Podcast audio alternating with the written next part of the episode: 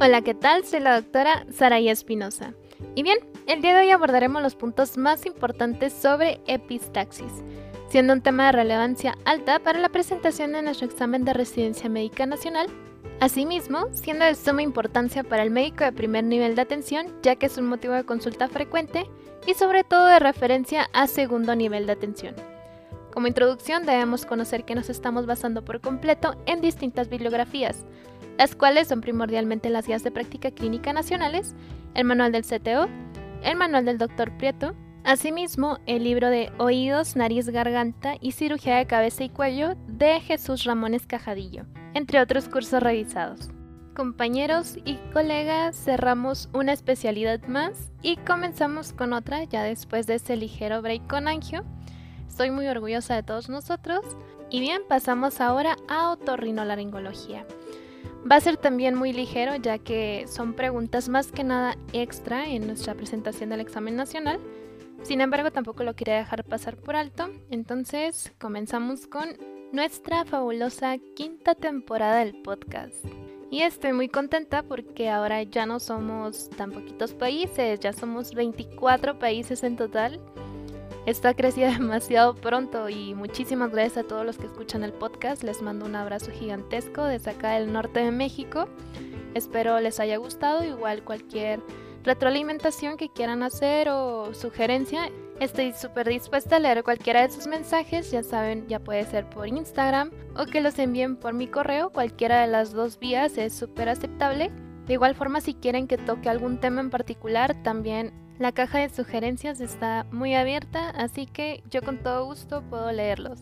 Finalmente un saludo súper caluroso y muy muy muy grande a toda Latinoamérica porque está incrementando muchísimo el porcentaje de audiencia. No me queda más que decirle gracias totales e infinitas.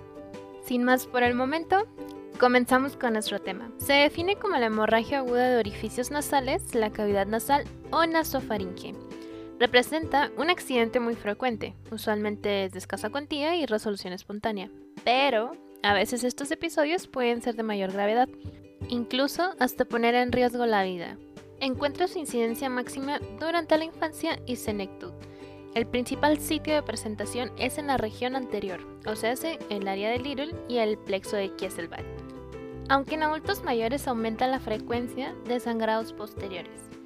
Se asocia también con un componente estacional, que es más frecuente en invierno y en primavera, debido a un incremento en las infecciones respiratorias, así como en las variaciones de temperatura y humedad. La causa más frecuente de epistaxis es de origen traumático, o sea, se autoinducido, mientras que la causa de naturaleza sistémica más común es la púrpura trombocitopénica inmune. Arbitrariamente, la epistaxis puede obedecer a dos cuadros clínicos diferenciados por la abundancia y consecuencias hemodinámicas del sangrado. Por ejemplo, epistaxis benigna o leve, o bien epistaxis severa o grave. En el caso de la benigna o leve son las más frecuentes. Aquí se encuentra un sangrado brusco, inicialmente unilateral, que se ve generalmente en forma rápida, espontáneamente o por compresión. El estado hemodinámico del paciente es completamente normal. Epistaxis severa o grave. Se distinguen por su cuantía o por su repetición. Son cuadros hemorrágicos importantes, generalmente bilaterales, con un sangrado posterior y que no pueden ser controlados por métodos convencionales. El estado general del paciente está alterado, con palidez y compromiso hemodinámico. A la exploración no se evidencia el sitio de sangrado. El interrogatorio clínico permite la obtención del diagnóstico en más del 90% de los casos. La exploración armada para localizar el sitio de la hemorragia permite la clasificación, ya sea anterior o posterior, y también el establecimiento de un manejo específico. Debe realizarse en todo paciente con epistaxis y los pacientes con sospecha de neoplasia requieren de exploración endoscópica por un especialista, así como la realización de tomografía computarizada de nariz y senos paranasales. Cuando existe epistaxis, se recomienda hacer presión local sobre las alas nasales, con subsecuente irrigación con solución isotónica. Los pacientes no hipertensos pueden tratarse con la combinación de presión nasal directa y la aplicación de un vasoconstrictor local, como oximetazolina, fenilefrina o nafasolina. La cauterización eléctrica o química con nitrato de plata es similar en cuanto a su eficiencia e índice de complicaciones y se indica en caso de mala respuesta con vasoconstrictor. Los pacientes que no responden a las medidas iniciales requieren un taponamiento nasal anterior por 1 a 5 días. Este puede realizarse con gasas lubricadas, materiales expansibles o sondas inflables como medidas de primera línea. Otras alternativas incluyen a los hemostáticos locales y los selladores de fibrina. Los procedimientos quirúrgicos utilizados en el manejo de la epistaxis grave incluyen a la ligadura de la arteria esfenopalatina o bien a la ligadura transnasal de la arteria maxilar interna y la cauterización endoscópica. Deben enviarse al segundo nivel de atención los casos de hemorragia aguda que no hayan respondido a las medidas iniciales o sean recurrentes, así como los casos de epistaxis idiopática recurrente o grave. Los casos que deben ser referidos al tercer nivel incluyen a los documentados con la presencia de una neoformación nasal o que requieren un procedimiento de embolización. Ahora me gustaría que hicieras un cuadrito con las causas de epistaxis. Vas a dividirlo solo en columna izquierda y columna derecha. Vas a poner causas locales y causas sistémicas. En el caso de las locales, tenemos por ejemplo las traumáticas con fractura nasal con disrupción de la mucosa nasal, procedimientos quirúrgicos nasales, intubación nasal, traumatismo digital, atomización de antihistamínicos o esteroides, inhalación de cocaína o heroína, oxígeno nasal o presión positiva continua y cuerpos extraños. Para las estructurales es la deformidad o perforación septal. En el caso de enfermedad inflamatoria tenemos infecciones víricas de la vía respiratoria alta, sinusitis bacteriana, rinitis alérgica, granuloma piógeno, enfermedades granulomatosas e irritantes ambientales. En el caso de tumores y malformaciones vasculares tenemos angiofibroma, aneurisma, carcinoma epidermoide, papiloma nasal, adenocarcinoma, encefalocele, estesioneuroblastoma y amangioma. Ahora sí, de segunda columna son las causas sistémicas. Tenemos alteraciones en la coagulación como trombocitopenia, coagulopatías adquiridas y congénitas, deficiencia de vitaminas A, D, C, E o K. Hepatopatía, insuficiencia renal, alcoholismo crónico, desnutrición, policitemia vera, mieloma múltiple, anticoagulantes y leucemia. En el caso de enfermedad vascular, arteriosclerosis, anormalidades del colágeno, telangiectasia hemorrágica hereditaria. Para las condiciones vasculares que aumentan la presión venosa, una insuficiencia cardíaca congestiva o estenosis mitral. En el caso de la hipertensión, bueno, es la causalidad en controversia. Y bueno, como repaso general, tenemos que la epistaxis es la hemorragia proveniente del interior de la nariz y se clasifica de acuerdo con su localización en epistaxis anterior, que si ocurre en el área anterior del tabique, o sea, el plexo de Kieselbach, irrigada en particular por ramas de la arteria etmoidal anterior, rama septal de la arteria labial superior, rama septal de la arteria esfenopalatina y ramas de la arteria palatina mayor. Otra es la epistaxis superior, cuando la hemorragia procede de la arteria etmoidal anterior o posterior, o bien de la rama nasal superior de la arteria esfenopalatina. Y finalmente, epistaxis posterior, que es a la que se origina la arteria esfenopalatina y de ramas terminales de la arteria etmoidal posterior. ¿Qué etiología vamos a tener? Bueno, factores locales como traumatismo son la causa más frecuente de epistaxis anterior. Es común en niños por autolaceración de la mucosa nasal, sea por el desprendimiento de costras, rascado local de la mucosa por prurito o compulsiva como traumatismos internos. En forma externa, cualquier lesión que desplace el esqueleto óseo o cartilaginoso de la nariz es capaz de provocar laceraciones de la mucosa nasal con producción subsecuente de epistaxis. En ocasiones, los traumatismos craneales se pueden relacionar con el desarrollo de pseudoneurismas de la arteria carótida interna, sobre todo en su porción intracavernosa. Y esta pues, puede manifestarse como epistaxis grave durante las primeras tres semanas o incluso meses o años después. También pueden aparecer luego de radioterapia por carcinoma de nasofaringe y manifestarse como epistaxis refractarias. Esto, bueno, por osteoradionecrosis de la base del cráneo. La rinitis seca anterior es la resecada de la mucosa nasal que a menudo se observa durante el invierno en regiones de clima frío, en donde la humedad relativa en las habitaciones es súper baja, del 10 al 15%, debido al empleo de la calefacción. Esto pues también predispone al desarrollo de epistaxis. Otro podría ser el barotrauma. La epistaxis puede presentarse durante los cambios de presión atmosférica por altitud o sumersión. Las regiones geográficas a grandes altitudes sobre el nivel del mar se vinculan con pérdida de humedad relativa debido a las presiones atmosféricas bajas. Asimismo, la situación que también predispone a la resequedad de la nariz con formación de costras y epistaxis secundarias. En el caso de las infecciones, tanto las agudas como las crónicas, de la mucosa nasal por supuesto, pueden causar epistaxis, desde un catarro común, bronculosis nasal o cualquier proceso infeccioso con cuadro febril hasta infecciones crónicas como rinitis atrófica, lepromatosa o tuberculosa. Cuerpos extraños. Es más común encontrar cuerpos extraños nasales en niños y personas con deficiencias mentales o trastornos de tipo psiquiátrico. La epistaxis es una manifestación inicial ya que en forma crónica el paciente refiere obstrucción nasal acompañada de rinorrea fétida y purulenta.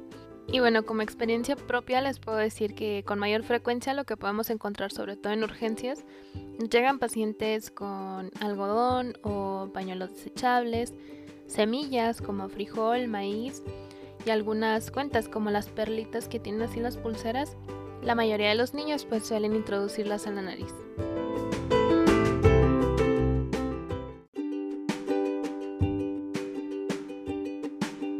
Perforaciones del tabique.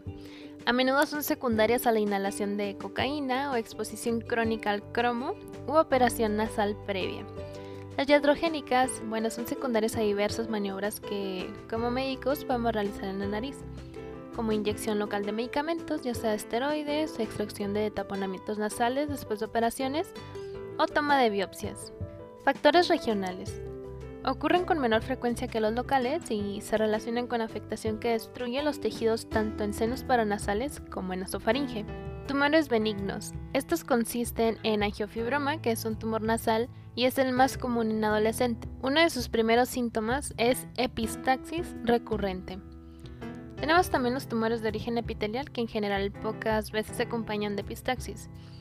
Ahora tenemos también los tumores malignos, que son los más proclives a provocar hemorragias. Y bueno, nuestro protagonista es el melanoma nasal, así como adenocarcinomas y tumores de origen endodérmico como los sarcomas. El carcinoma epidermoide se acompaña en escasa medida de epistaxis grave y la más común es la rinorrea con estrías de sangre. Ahora, los factores sistémicos. Puede haber hipertensión arterial, es importante considerar en estos pacientes la arteriosclerosis que presenta como factor desencadenante, ya que la contractilidad está disminuida y hay mayor friabilidad vascular. Trastornos hereditarios. Cabe señalar la enfermedad de Osler-Weber-Rendu, en la cual hay lesión de los vasos subepiteliales pequeños con tendencia a hemorragias espontáneas y sin relación con coagulopatías. Los sitios más vulnerables son las mucosas nasal, gastrointestinal, urinaria, bucal y pulmonar. Este trastorno es más común en raza judía y se hereda de forma autosómica dominante. En forma reciente se le ha relacionado con una deficiencia del cromosoma 9q33q34, el cual codifica la proteína endoglina, que es el gen causante de la anomalía vascular. La endoglina es una glucoproteína que se une al factor beta de la transformación de crecimiento, el cual representa un factor primordial en el funcionamiento de las células endoteliales por otro lado, existe una forma secundaria de esta enfermedad ligada a una alteración del cromosoma 12q, que es un gen receptor de la activina sinasa, un receptor de superficie celular para el factor beta de transformación de crecimiento. Estos pacientes tienen un 3% de riesgo de desarrollar malformaciones arteriovenosas pulmonares. En el caso de las coagulopatías se incluyen, bueno, las siguientes, la deficiencia de los factores de coagulación 8, 9 y 13. También tenemos las púrpuras trombocitopénicas y no trombocitopénicas, como la trombostenia de Glassman, en la que existe una deficiencia de agregación plaquetaria con un tiempo de hemorragia prolongado acompañado de tiempos completamente normales de protombina y parcial de tromboplastina. Se debe a una deficiencia de dos glucoproteínas, la 2B y la 3A, de la membrana de las plaquetas y se relaciona con una herencia autosómica recesiva con mutaciones en el cromosoma si no me equivoco es el 17Q21, y con una incidencia de 1 por cada 100.000 habitantes, su tratamiento se basa principalmente en el factor 7 recombinado, agentes antifibrinolíticos y transfusiones plaquetarias. Parte del gremio de las coagulopatías podría ser las secundarias al empleo de anticoagulantes, estados carenciales relacionados con desnutrición y anemia, leucemias y linfomas, cirrosis hepática, insuficiencia renal crónica, otras enfermedades neoplásicas como granulomatosis de Wegener y reticulosis pleomórfica, alteraciones endocrinas como hipertiroidismo y epistaxis relacionada con la menstruación. También enfermedades del colágeno como lupus eritematoso diseminado. Ahora, ¿qué tratamiento podemos instaurar? En el caso de la epistaxis anterior, bueno, constituye el 90% de las epistaxis y se originan en el área del plexo de Kieselbach, como ya lo habíamos visto. Y rara vez son profusas, entonces casi siempre puede localizarse sin dificultad en el sitio de la hemorragia mediante una rinoscopia anterior. Se recomienda que siempre que se explore la nariz en un paciente con epistaxis, se apliquen previamente algodones humedecidos con un vasoconstrictor, ya sea fenilefrina al 2%, y anestésico local, como filocaína en aerosol al 10%. Esta medida, ¿qué es lo que nos va a ayudar? Bueno, nos ayuda a reducir el dolor y facilita las maniobras necesarias. Si el vaso con hemorragia es pequeñito, pues se puede cauterizar con sustancias químicas, o sea, aplicadores con nitrato de plata, por ejemplo, al 75% y nitrato de potasio al 25%, o bien ácido tricloracético al 50%. También se puede ampliar cauterización eléctrica. Cuando no es posible controlar la epistaxis con estas medidas o existe una hemorragia en capas de la mucosa nasal, habitual sobre todo en pacientes con problemas de coagulación o leucemias, se recomiendan taponamientos nasales anteriores con algodón o gasa impregnados de vaselina o antibiótico por 3 o 5 días. En ocasiones, la aplicación de gel foam o trombina con fibrinógeno en los vasos con hemorragia en el plexo de Kieselbach son medidas suficientes para resolver una epistaxis anterior, aunque también pueden emplearse durante la colocación de taponamientos. En epistaxis anteriores recurrentes, la aplicación local en la porción anterior del tabique una vez por semana de crema de triamcinolona al 0.025%, esto combinado con vaselina ha demostrado ser de utilidad. También se puede emplear pegamento de fibrina, sobre todo cuando existen coagulopatías adjuntas. Ahora, sobre las epistaxis superiores. Las hemorragias de la región anterosuperior provienen a menudo de las ramas media o lateral de las arterias etmoidales anterior o posterior, mientras que las de la región posterior superior se deben a ramas de la arteria fenopalatina, que viene siendo la rama nasal superior. Estas epistaxis suelen presentarse en fracturas de la pirámide nasal, sean de origen traumático o como complicación de rinoplastías. Después de colocar un vasoconstrictor con anestésico en la nariz, se identifica la región de donde procede la hemorragia y se coloca un taponamiento nasal anterior.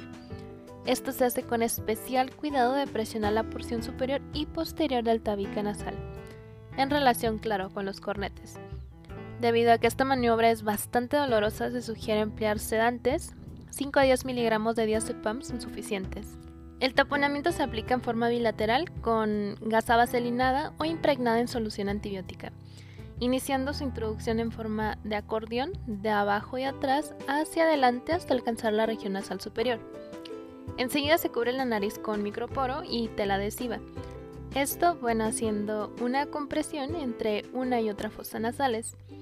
Si a pesar de esta maniobra persiste la hemorragia, se valora entonces la aplicación concomitante de taponamiento nasal posterior con gasa o sonda Foley, que esto ya es más como de epistaxis posterior. O bien el tratamiento quirúrgico con ligadura de las arterias etmoidales y esfenopalatina. Se sugiere dejar los taponamientos 5 a 7 días. Ya hablando de lleno de epistaxis posteriores, bueno, muchas veces son graves, son bastante angustiantes y difíciles de controlar. Aquí los pacientes se presentan con hemorragia abundante por las fosas nasales y la pared posterior de la faringe. Las medidas terapéuticas iniciales son similares a las de otros tipos de epistaxis y durante la colocación nasal de vasoconstrictor con anestésico se busca una vena permeable y se seda al paciente. En estos casos puede ser muy difícil precisar el sitio de la hemorragia, por lo que se recomienda bueno, el taponamiento nasal antero-posterior. Hablando sobre el taponamiento nasal posterior, los dos métodos más comunes para colocar este taponamiento nasal son el empleo de gasa o una sonda Foley. Es importante mencionar que la hemorragia no se controla por la presión primaria que ejercen, sino por la oclusión de la coana que hace posible que el taponamiento nasal anterior llene por completo la nariz sin caer en la nasofaringe. Cuando se usa gasa, se pasa primero una sonda en el átomo por la fosa nasal, se toma con una pinza de Kelly en la bucofaringe y se extrae por la boca. Después se doblan una o dos gasas de 10 por 8 centímetros, la cantidad depende claro del paciente, a las que previamente se aplican un poco de vaselina y unos hilos de seda de dos ceros que atraviesan su centro y se anudan a la gasa. Uno de esos extremos se lleva a la porción de la sonda de Nelaton que es extraída de la boca en donde se fija, de tal manera que al retirar la sonda por la nariz, sustraiga consigo la seda y la gasa previamente doblada. La introducción de esta última en la nasofaringe debe dirigirse con el dedo índice, esto para evitar una posición inadecuada del tapón y lesionar estructuras como el paladar blando. Al concluir esta maniobra se introducen los taponamientos nasales anteriores bilaterales, como ya lo describí, con cuidado de fijar los hilos de seda que ya habíamos extraído sin lesionar la columnela. Por otro lado, la colocación de una sonda Foley de 14 French es una medida más rápida y menos traumática para el paciente y es la que se utiliza con más frecuencia. La sonda se introduce por la fosa con una hemorragia y una vez que su punta alcanza la porción superior de la úvula, se insufla el globo con 7 a 8 mililitros de aire. Se lleva hacia adelante hasta aplicarlo sobre la coana con el cuidado por supuesto de no ejercer demasiada tracción. Si el paladar blando se desplaza muy abajo, se disminuye la cantidad de aire del globo en la sonda. Después aplican los taponamientos nasales anteriores tras colocar una tela adhesiva alrededor de la sonda para mantener su tracción y fijarla sobre la mejilla del paciente. Se sugiere dejar los taponamientos nasales antero-posteriores 5 a 8 días. Con ello se logra controlar la hemorragia en un 90% de los casos. Sin embargo, bueno, no todo es miel sobre hojuelas. Hay algunos inconvenientes como disfunción tubaria secundaria, esto con el desarrollo en algunos pacientes de otitis medias serosas, hemotímpano, otitis medias supuradas o laceraciones de la mucosa nasal, con la formación subsecuente de sinequias y sinusitis por alteraciones mucociliares.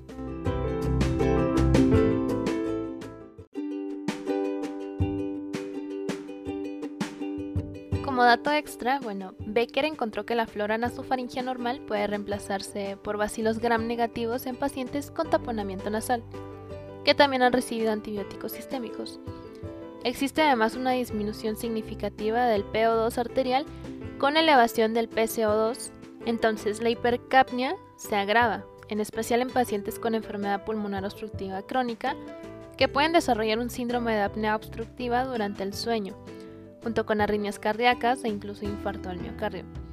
Entonces, hay otorrinos que recomiendan emplear antibióticos sistémicos durante el tiempo que se dejen los tapones nasales, esto para disminuir la frecuencia de complicaciones infecciosas.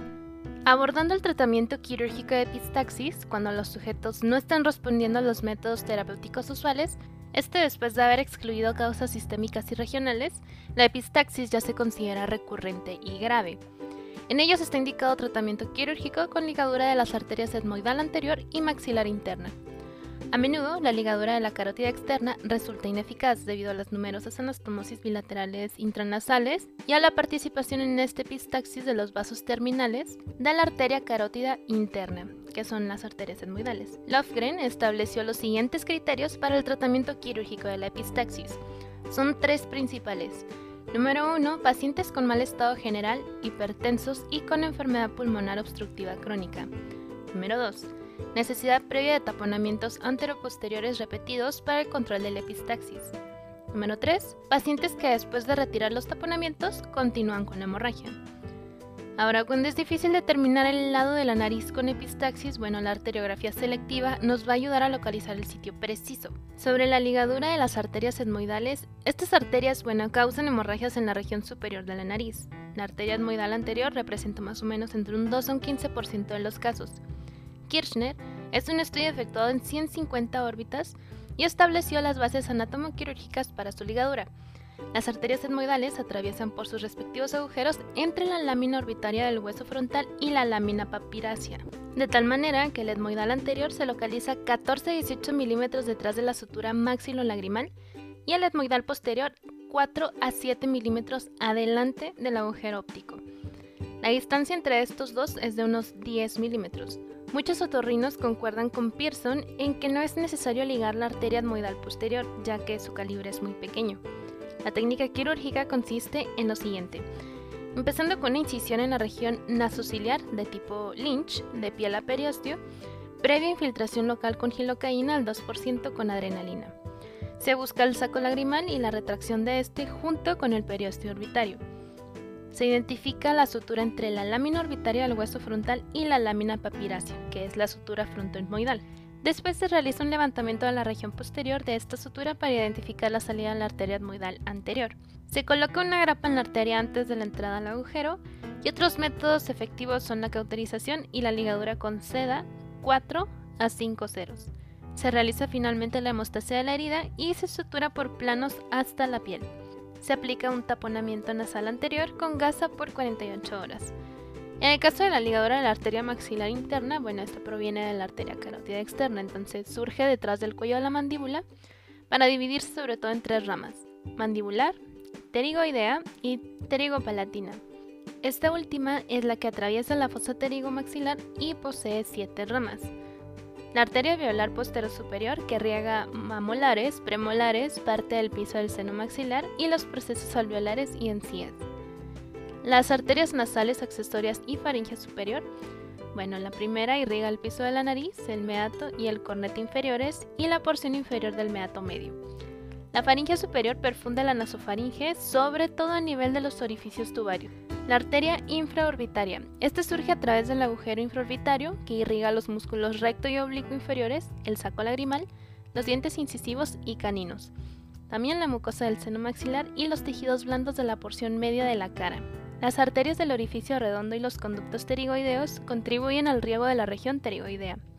La arteria palatina mayor este desciende a través del conducto pterigopalatino con la rama palatina mayor del nervio palatino y se extiende hacia adelante sobre la pared medial del paladar duro hasta el conducto incisivo. Sus ramas terminales pasan a través de este conducto para anastamosarse con las ramas de la arteria esfenopalatina. Riega la región gingival, mucosa bucal, paladar blando y amígdalas palatinas. La arteria palatina menor se origina de la porción superior de la arteria pterigomaxilar y desciende paralela con la arteria palatina mayor para irrigar la porción posterior superior de los alveolos dentarios la encía y los paladares duro y blando. La arteria esfenopalatina es la rama terminal de la arteria esfenopalatina. Atraviesa el agujero que lleva su nombre para entrar en la nariz, detrás de la punta posterior del cornete medio. En ese plano emite sus ramas nasales posterolaterales que se extienden a través de los meatos y cornetes nasales para anastomosarse con ramas provenientes de las arterias etmoidal y palatina mayor.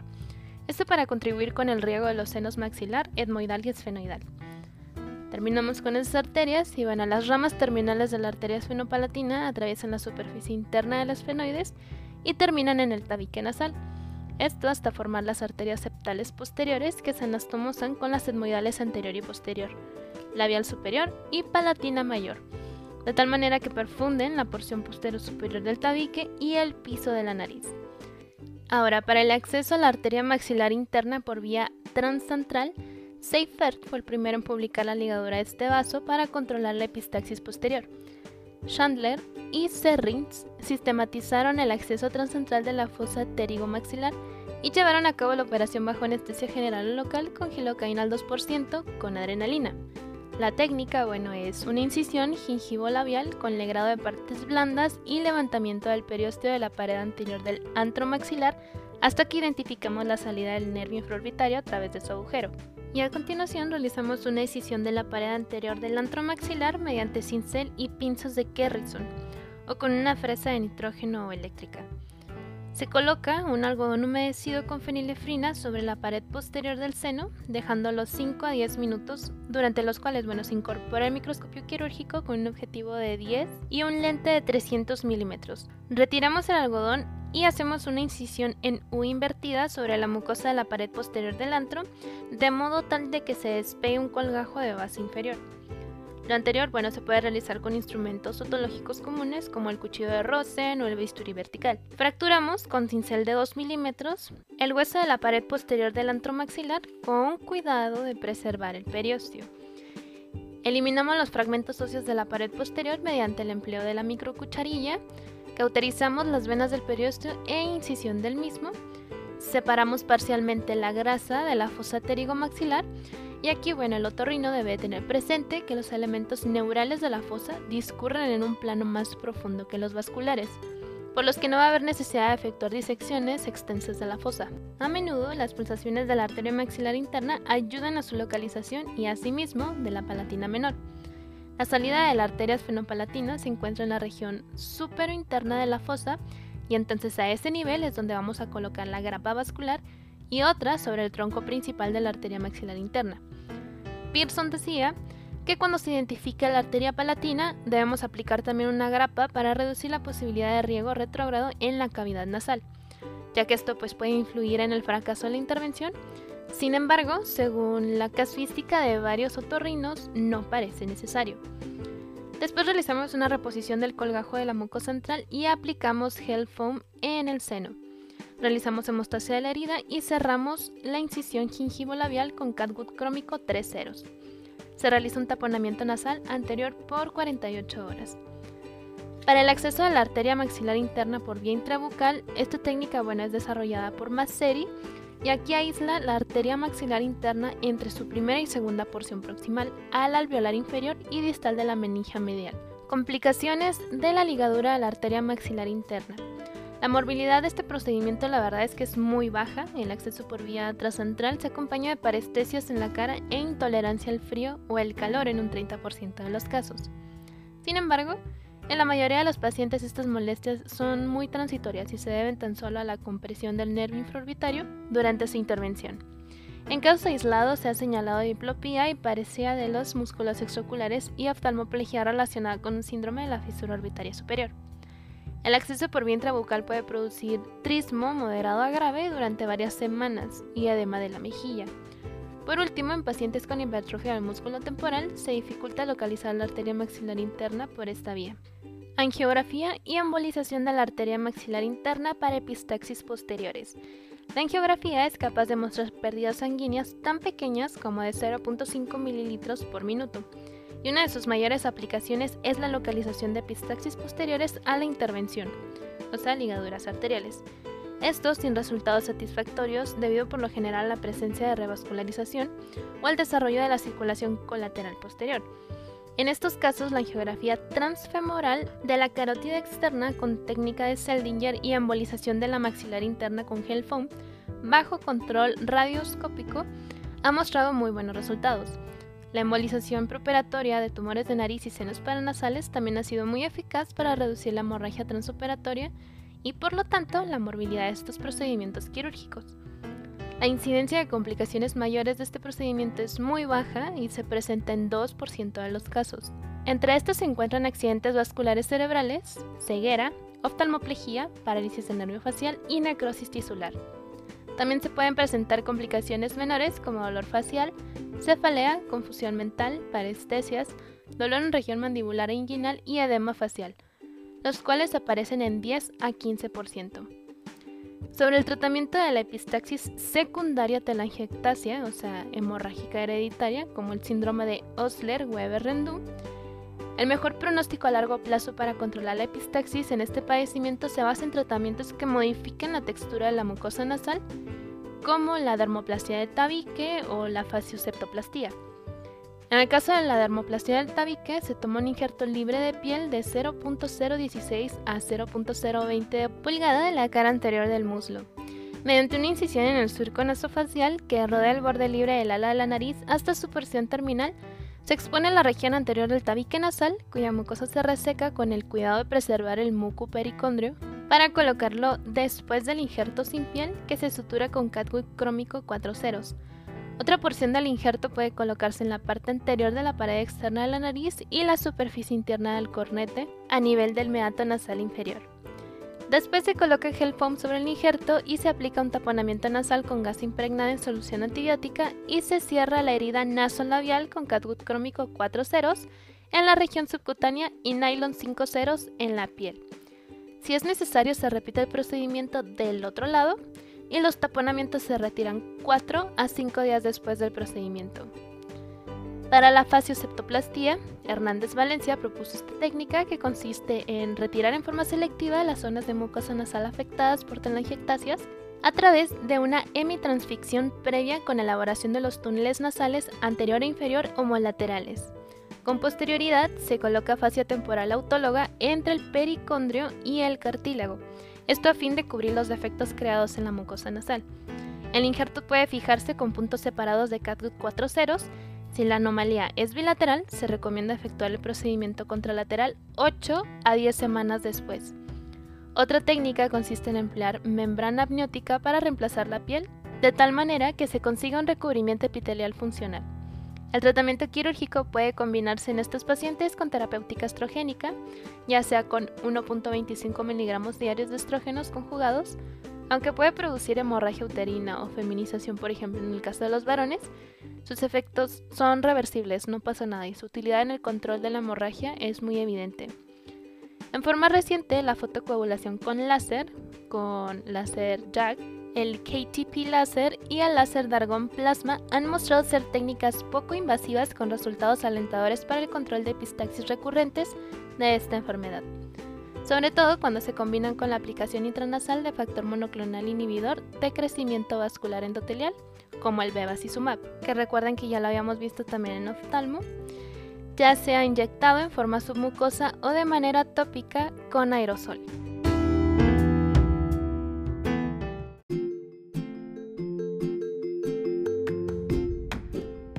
Con esto daríamos por terminada nuestra revisión del tema. Espero te sea de mucha ayuda. Recuerda que donde quiera que se ame el arte de la medicina, se ama también a la humanidad. Platón.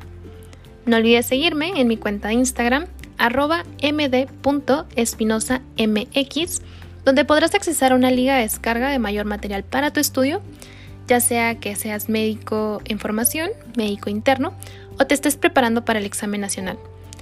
Recuerda que el acceso a la información debe ser para todos como gremio médico. Si te gustó el capítulo, compártelo con tus colegas y nos vemos en el siguiente episodio.